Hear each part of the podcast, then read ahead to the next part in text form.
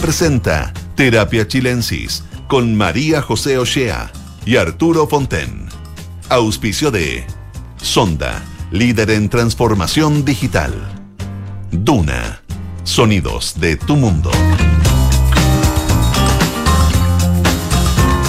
Hola, hola, ¿qué tal? Muy buenas tardes. Bienvenidos y bienvenidas a un nuevo capítulo de Terapia Chilensis en este día jueves 17 de agosto 2023. Arturo Fonten, ¿cómo estás? Con frío.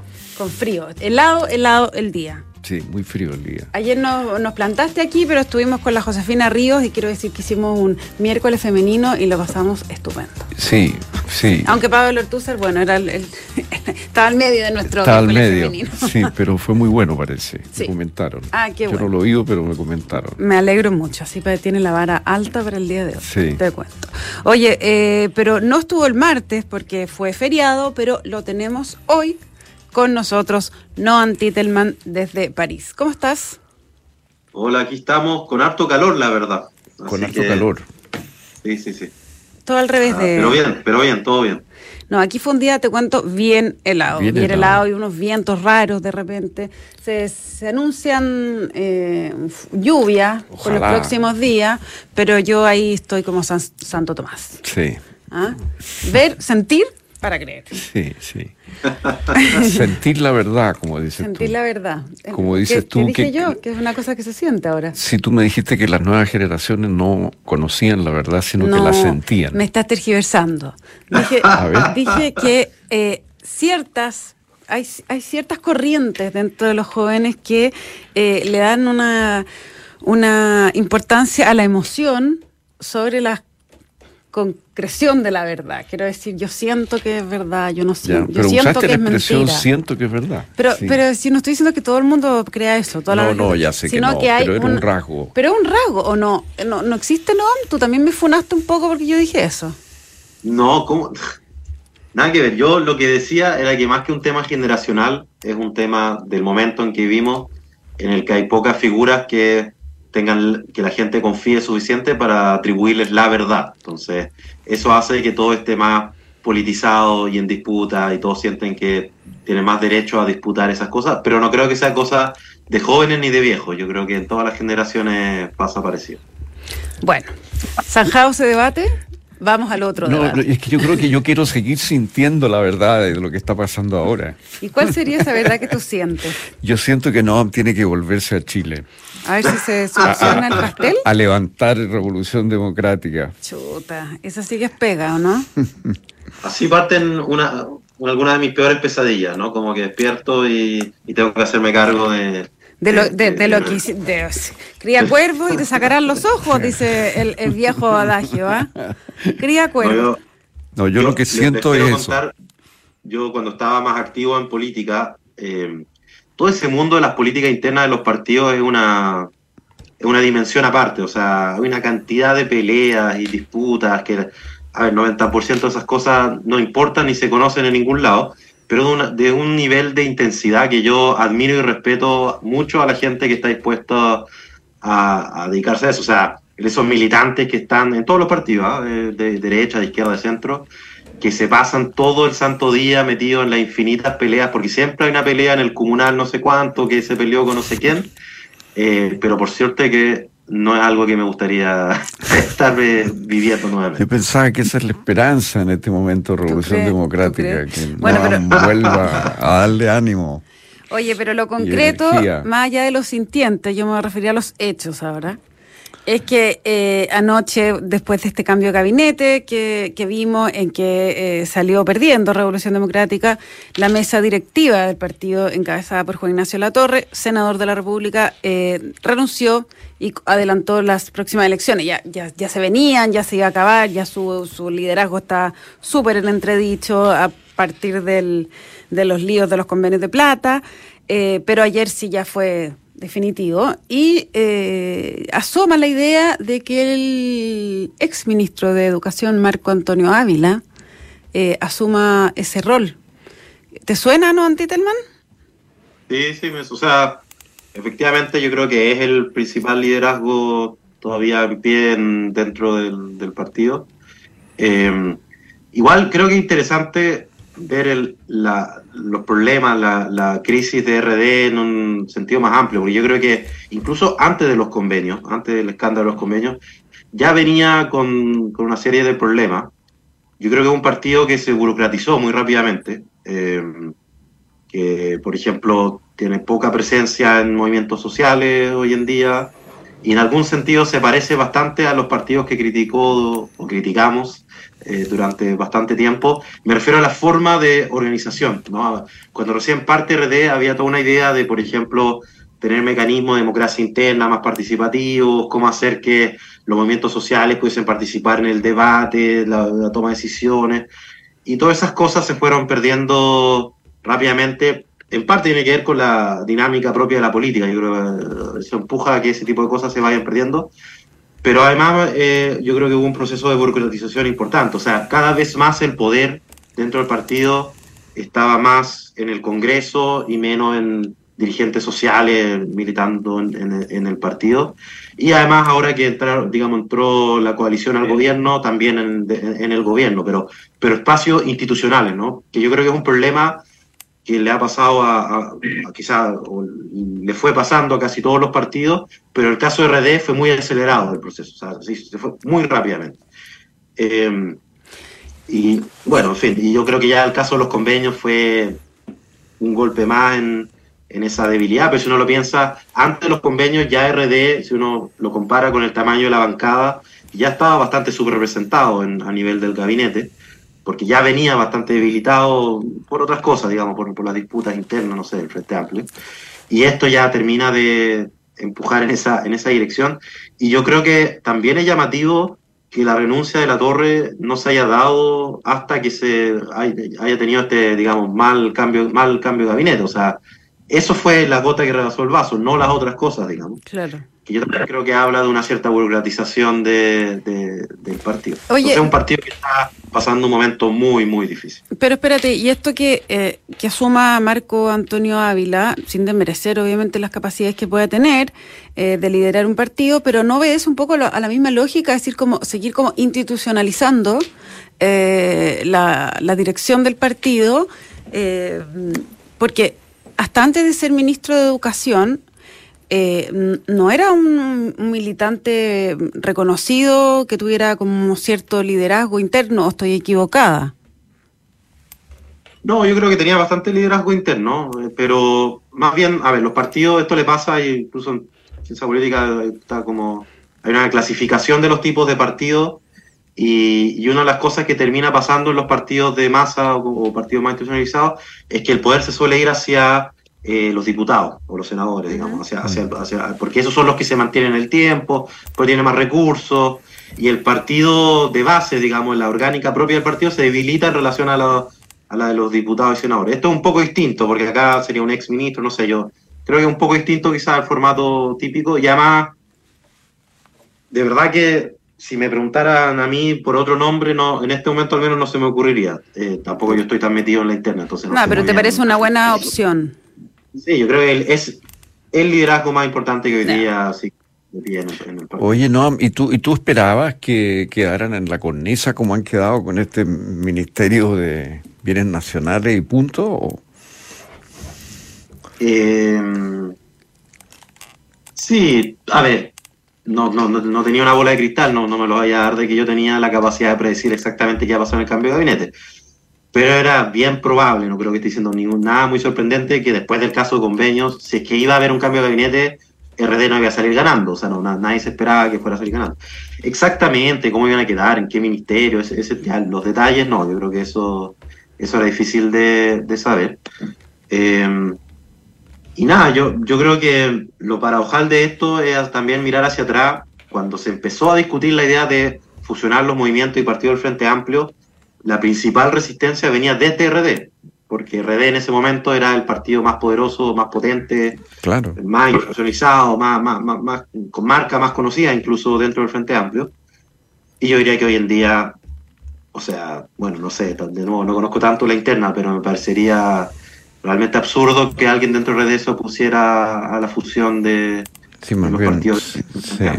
Ahora, el, eh, una de las lecturas que se le ha dado a este cambio de gabinete, que podemos ahondar en eso, eh, es justamente como la, la, preocupación del presidente de cuidar el proyecto Frente Amplio, de eh, tener a su lado a, gente que sí quiere ir en esa dirección, ¿o no? O sea, está Javier Atoro, que, es de Comune, eh, sigue estando Antonio Orellano, o sea, no sé, hay ahí un, bloque que sí está empujando en esa dirección. Sí, o sea, me, parece una, una interpretación interesante y yo creo que no solo el presidente, o sea, yo creo que se está instalando una idea como que el Frente Amplio es más relevante que los partidos que lo componen, que es la antesala a la idea de que debiesen fusionarse, ¿no? Yo creo que ya, mm. ya hubo llamados bastante explícitos, de hecho, a hacerlo, ¿no? Mm. Sí. Ahora, el, y el cambio de gabinete en sí mismo, eh, ¿qué les pareció? Aparte del lavado, ¿no? Bueno, eh, yo lo otro que agregaría es que el Partido Comunista pasa a tener tres, tres ministerios y tres ministerios relevantes. Eh, educación, tiene trabajo y la vocería. son, son grandes y es, un, es, un, es un salto, sin Así me parece. Es un salto sin duda y un salto que amarra también al PC, ojo, porque eh, con esto ya está súper embarcado mm. En, el gobierno. Y no sé, yo vi, ese titular de la tercera que decía que con esto el PC se amarra al gobierno. Igual me pareció un poco curioso porque ya tenía dos ministros en el comité político, incluyendo nada menos que la vocera de gobierno. O sea, ya estaba bastante amarrado, ¿no? Como que no creo que tener Ministerio de Educación eh, lo lleve a estar amarrado y antes no estaba amarrado, no, no, me queda tan claro. Además, yo creo que siempre es difícil analizar estas cosas, esto como cuando está el día de las elecciones y en las noticias hay que llenar un día de noticias y hay que encontrar como el ángulo interesante para, para los análisis. No sé si hay tantos ángulos tan interesantes de este cambio de gabinete, porque fuera del hecho de que RD quedó marginado, digamos, fuertemente, me da la impresión de que no hubo un cambio tan importante, lo que en sí también es una señal interesante. O sea, eh, se mantuvo claramente los digamos, el poder que habían crecido de socialismo democrático, eh, no hubo cambios relevantes en el, o sea, bueno, ya, ya, había renunciado Jackson, entonces no, no hubo cambios relevantes en el, en, el comité político. Básicamente se mantuvo una composición bastante parecida de la fuerza, digamos, entre Pro Dignidad y Socialismo Democrático, y la gran diferencia acá es que RD pasa a un tercer plano, digamos. ¿Y cómo, cómo se ve, ayer lo conversamos algo en terapia, pero eh, quería preguntarle a ustedes también, ¿cómo se ve la, la, renuncia y la puesta en escena que hizo Giorgio Jackson el viernes a la luz del cambio de gabinete de ayer? O sea, si venía igual un cambio de gabinete, eh, como que quiso hacer muy, muy el punto de yo salgo separado del resto, ¿no? Sí, yo hablaba con un amigo de derecha que el que, no le tiene mucho cariño a Giorgio Jackson. No te puedo creer. estaba... claro. y él estaba enojado porque según él lo que ocurrió es que como republicanos y la UDI, bueno, republicanos con la acusación constitucional, la UDI con estas acusaciones de delincuencia, o sea, de actos delictuales, le dieron la oportunidad, primero mantuvieron a Giorgio Jackson mucho más tiempo del que hubiese podido estar si es que no lo hubiesen atacado de esa manera, y segundo le dieron la posibilidad de irse de una manera muy heroica, y obviamente mi amigo derecha no consideraba que se merecía esa manera, y podemos discutir si se la merecía o no, pero, pero yo creo que esto es consecuencia de que un sector de la derecha, digamos, jugó en excesos humanos, hacer el paralelo de póker, como que jugó en excesos humanos, le dio la oportunidad para salir de esta manera, y yo creo que salió, salió bien, o sea, vamos a ver qué pasa. Esto, bueno, la columna de Matamala hablaba un poco de, de todos los que han pasado por su propio paso por el desierto y han vuelto en gloria y majestad. Yo creo que fue una manera de salir que permite en el futuro volver con bastante fuerza más adelante. O sea, le dieron la posibilidad de salir de una manera más, más potente.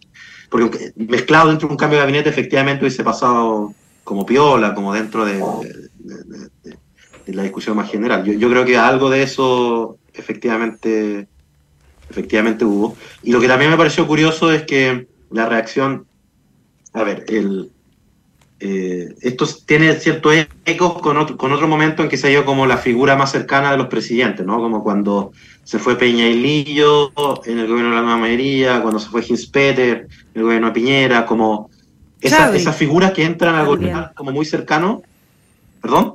Andrés Chadwick en el segundo gobierno de Piñera también. Andrés Chadwick también. Como esas figuras que entran muy cerca y por lo mismo se vuelven como demasiado apetitosos para la oposición de ir a pegarle duro y quizás por lo mismo nunca llegan hasta el final, hasta el final del gobierno. Y al mismo tiempo cuando salen, tiene como un efecto como anímico que yo creo que, marca como un, cierto parte agua en, todos estos gobiernos, como que ya, ya como que se acaba el, gabinete del corazón, ¿no? Porque es como el, tiene esa es como la juventud que se va, ese primer gabinete que es como cuando hay más esperanza con, con lo que se va a hacer y como que ya entra en otra dinámica. Ahora igual se puede avanzar y, yo creo que hacen, o sea, el gobierno de, de, Piñera cuando se sale, sale Hinspeter yo creo que empieza a gobernar de verdad, o sea, como que no, necesariamente... Se nos cortó, parece, ¿no? ese momento es un momento de menos avance en términos programáticos, pero sí tiene menos de, esta mística que tienen los primeros gabinetes. Mm, Ahora, hoy día en la mañana fue eh, la reunión, la reunión del presidente Boric y parte de su gabinete con las directivas de Chile Vamos. Finalmente se concretó, fueron y fue una reunión bastante tensa, eh, pero se sentaron a la mesa todos y eh, por supuesto que la derecha lo que le dijo al tiro es que no les gusta ni su reforma tributaria ni su reforma de pensiones, que no la, no la van a aprobar. Eh, el gobierno a su vez también le dijo ciertas cosas, pero no, no quedaron en nada concreto. Pero hay ahí un avance post Giorgio Jackson, post cambio de gabinete o no. Yo creo que conversar siempre es bueno, o sea, es un, es un avance para mí. Eh, sentarse en una mesa y decir no estoy de acuerdo con esto, no estoy de acuerdo con esto, ya es un paso. Ahora, convengamos que en este minuto es un paso pequeño, digamos, pero a veces estas cosas son el comienzo de algo. Pero no sé qué va a pasar. Sí.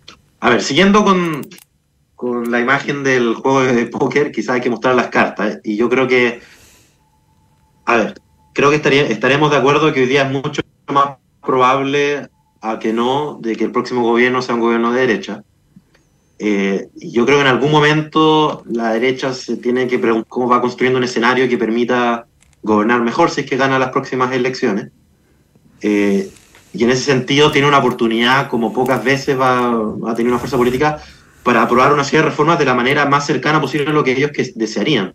Hay algo muy impostado, para no decir falso, con algunos de los discursos cuando dicen como estas reformas refundacionales a propósito de la propuesta de reforma tributaria y de pensiones, no, yo, o sea, yo no tengo ninguna duda de que estas dos reformas en su formato actual, no, no originales, que están ahora, podrían perfectamente haber salido en el gobierno de Piñera. O sea, la reforma tributaria hoy día eh, busca aumentar la carga tributaria en menos de lo que proponía Sichel cuando era candidato.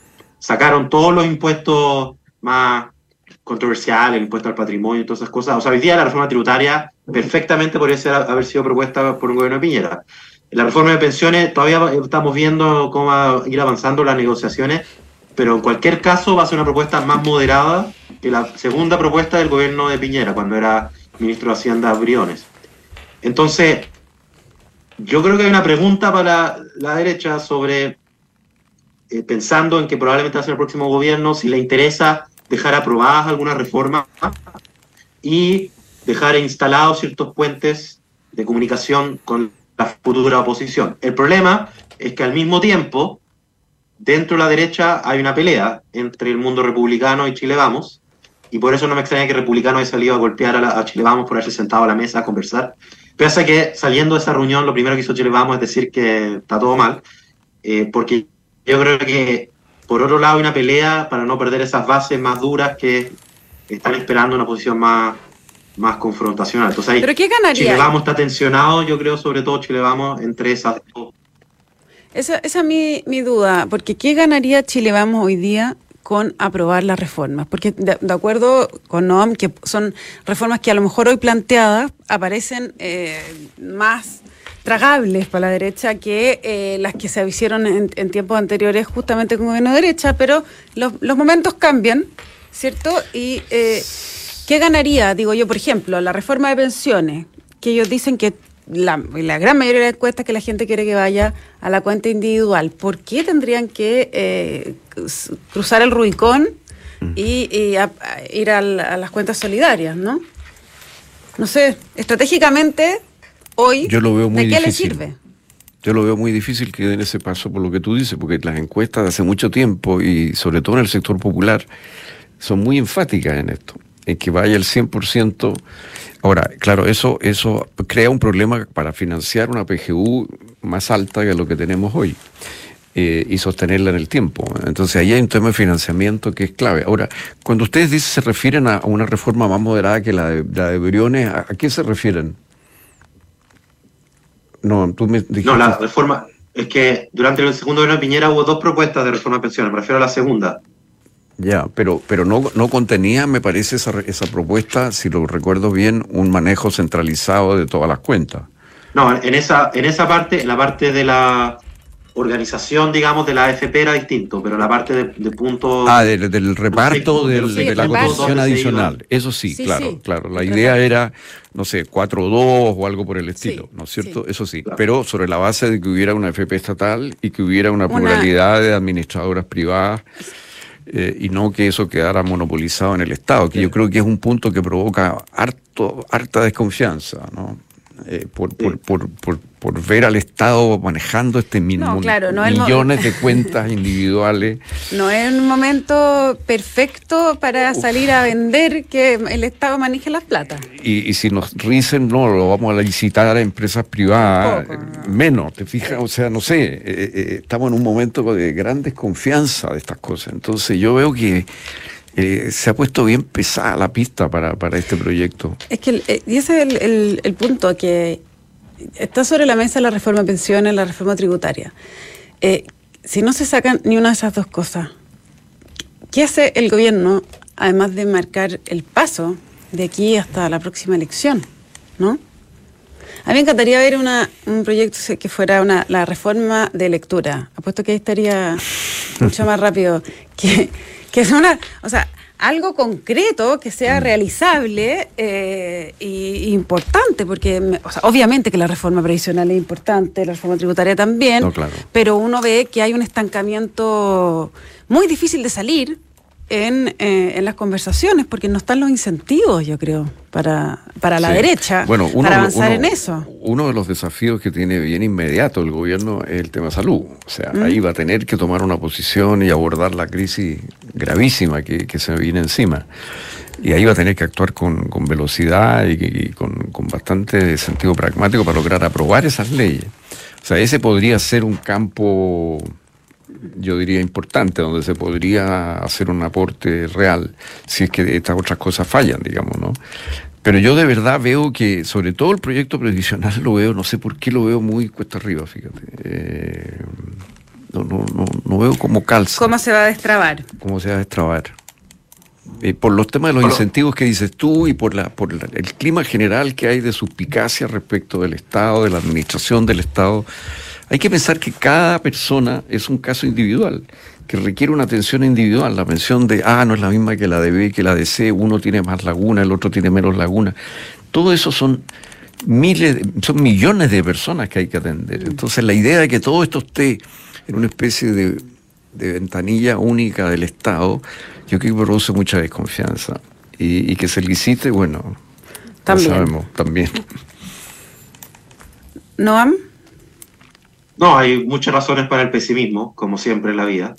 Eh, ahora, yo creo que en el peor de los casos puede ocurrir lo que ocurrió el, durante el, gobierno de Piñera, que se terminó separando la reforma de pensiones del aumento de la PGU y se aprobó el aumento de la PGU por unanimidad, así que yo veo muy difícil, o sea, por unanimidad se aprobó la creación de la PGU y yo creo que si se pone hoy día en tabla votar el aumento de la PGU, nadie se va a atrever a votar en contra, muy pocos se van a atrever a votar en contra, y eso, la contracara de eso es que eso hay que financiarlo de alguna manera. Entonces, Evidente. no tiene que haber una reforma tributaria suficiente para financiar eso. Eh, yo diría que ese es el desde. Yo, yo veo que eso o sea, puede ser que el escenario esté tan intoxicado que ni siquiera eso se logre. Pero no, yo creo, que, eso es posible, eso es posible, pero el problema, claro, es cómo financiarlo de una manera que no afecte el crecimiento, etcétera. Eh, y eso no es fácil. Sobre todo que esto es una cosa que va creciendo, ¿no? La PGU se va expandiendo. Y, tiene otro problema, que es que hace mucho que sabemos que con 10 puntos de, para, para la cotización no alcanza. O sea, ya un consenso entre todos los expertos, todos los sectores políticos, que hay que subir seis puntos, ya, ya, cinco puntos. Y no lo si no lo logramos hacer ahora, es chutear la pelota para el próximo gobierno, verá cómo lo hace. Está difícil el panorama. Está difícil. Está eh, difícil. una, pregunta sobre, sobre la figura de, de Giorgio Jackson, eh, ya que... Eso es para Noam. Para ah. Noam, que lo, que lo conoce tanto, pero tú también lo conoces. Y, no, casi nada. Eh, una cosa que llama la atención en la trayectoria de, de George Jackson es que fue tan exitoso como opositor.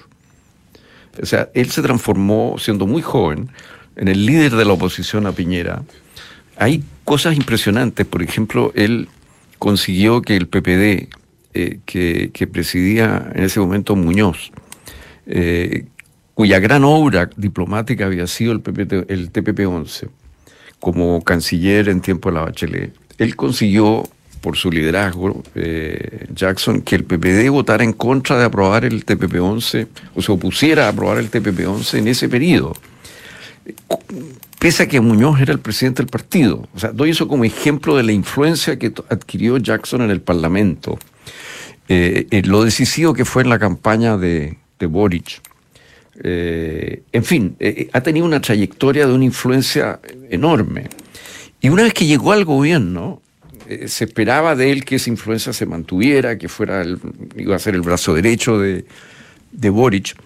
Y sin embargo empezó a tener eh, dificultades y conflictos desde el gobierno que nunca habíamos visto antes, por lo menos los que vemos las cosas desde fuera, digamos, ¿no?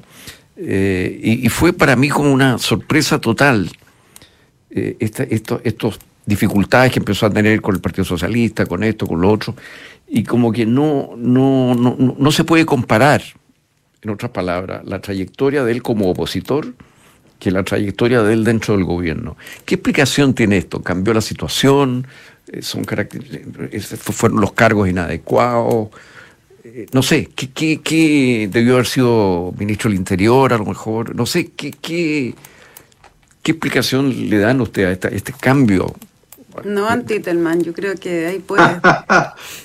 Eh, a ver, no sé, o sea, primero creo que es interesante cómo se formó como el mito Giorgio Jackson, más allá de la figura política. Porque yo no sé si Giorgio Jackson logró que el PPD votara contra el TPP-11. O sea, yo creo que era, es un político muy sagaz y muy hábil, pero siento que hubo una, no sé, una construcción como casi del mito de un super político que tenía unas capacidades así increíbles lo que en parte se debe a que efectivamente es un político muy hábil y muy capaz y, ha logrado hacer muchas cosas, pero también se generó esa, esa expectativa quizá eh, eh, en torno a, ese mito, por un lado. Y por otro lado, no sé, tiene algo, resuena con esta historia, por eso me pareció interesante en la columna de Alamán cuando contaba la historia como... Y hablaba, bueno, en verdad esto, hay varios jóvenes con potencial político, ambiciosos que pasaron por etapas parecidas. La de Matamala, dices tú. Matamala, sí. Que mencionaba, ah, que mencionaba a la Man, la, travesía del desierto, claro. Él, él, hablaba de la Man, hablaba de Piñera, mm. eh, que son figuras que efectivamente han tenido carrera, tuvieron carrera o tienen carrera política muy exitosa, pero repletas de peleas, enemistades, muchas veces dentro de su sector más que en el otro sector, o sea, más que en el otro sector. Mm. Puede ser que tenga que ver con eso, ¿no? Yo no, sabría decir. Y por cierto, a esta altura creo que es bastante claro que o sea, Jackson no era la persona para el cargo de que relacionara eh, gobierno con Congreso. O sea, no creo que no. bueno, en fin, que, hubo motivaciones distintas para ponerlo ahí, pero, pero creo que claramente no, funcionó y, probablemente era necesario tener otro perfil para ese cargo. Sí, yo estoy de acuerdo y me parece que hay cosas bien simples quizá en esa lectura. Una es eh, que cosechó toda la mala onda que sembró, aunque no hubiera querido, digamos, en su época de parlamentario. Eh, y eso le dificultó muchísimo el trabajo, sin duda. Y dos, que eh, es esa odiosísima, odiosísima frase de otra cosa es con, eh, creo que le, le, saltó en la cara a Giorgio Jackson. y claro, efectivamente es mucho más fácil ser oposición hoy día y ahí el desafío, y estoy con Noam, es para quienes están hoy en la oposición y muy probablemente va a estar en el gobierno, es poder eh, sembrar un camino para cosechar algo mejor que eh, lo que está viviendo este gobierno. Se nos acaba el tiempo. Muchachines, muchas gracias a los dos por esta interesante conversación. Les cuento a ustedes que la transformación digital de tu empresa nunca estuvo en mejores manos. En Sonda desarrollan tecnologías que transforman tu negocio y tu vida, innovando e integrando soluciones que potencian y agilizan tus operaciones. Descubre más en sonda.com, Sonda Make It Easy. Quédese en Radio Duna porque a continuación información privilegiada al cierre y luego sintonía crónica debut junto a Bárbara Espejo y Francisco Aravena. No Antitelman, Arturo Fonten, que estén muy bien y nos encontramos mañana con más terapia. Buenas noches. Estén muy bien, muy buenas noches.